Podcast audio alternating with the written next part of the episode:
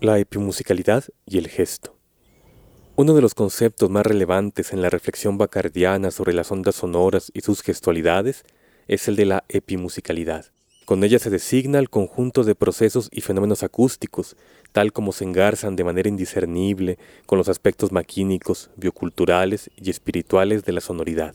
Se trata de una praxis abierta a la investigación de las condiciones en las que el sonido acompasado adquiere la tesitura del bronce o el alto grado de resonancia de las esferas celestes, y de una práctica productiva sensible a los diversos procesos que permiten detallar los contornos de lo musical mediante la interpretación de instrumentos, sonoridades vocales, resonancias de objetos domésticos y de origen mixto o estriado. Su latencia conceptual es uno de los medios experimentales con los que Figenia Bacardi entrama poéticamente la persistencia del cosmos en los objetos y en las prácticas más singulares de la cotidianidad.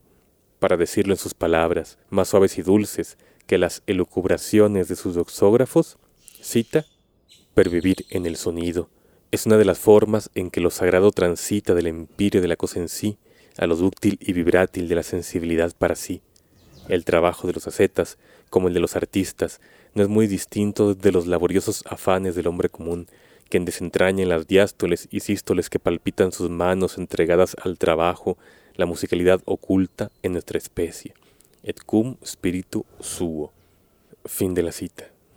De acuerdo con este enfoque, todos nuestros actos se encuentran atravesados por una tensión epimusical que trasciende no solo los límites dispuestos a los géneros y categorías musicales, sino los propios límenes que la conciencia distiende entre lo sagrado y lo profano. La atención a esta manifestación temporal de la eternidad trascendente revista el ámbito secular con un magnetismo propio de actividades más elevadas, como la creación y la contemplación.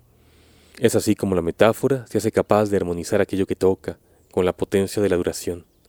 El vaso, en el que Berson intuía al tiempo danzando centrípetamente con el agua y el azúcar, entona epimusicalmente el prodigio del concepto.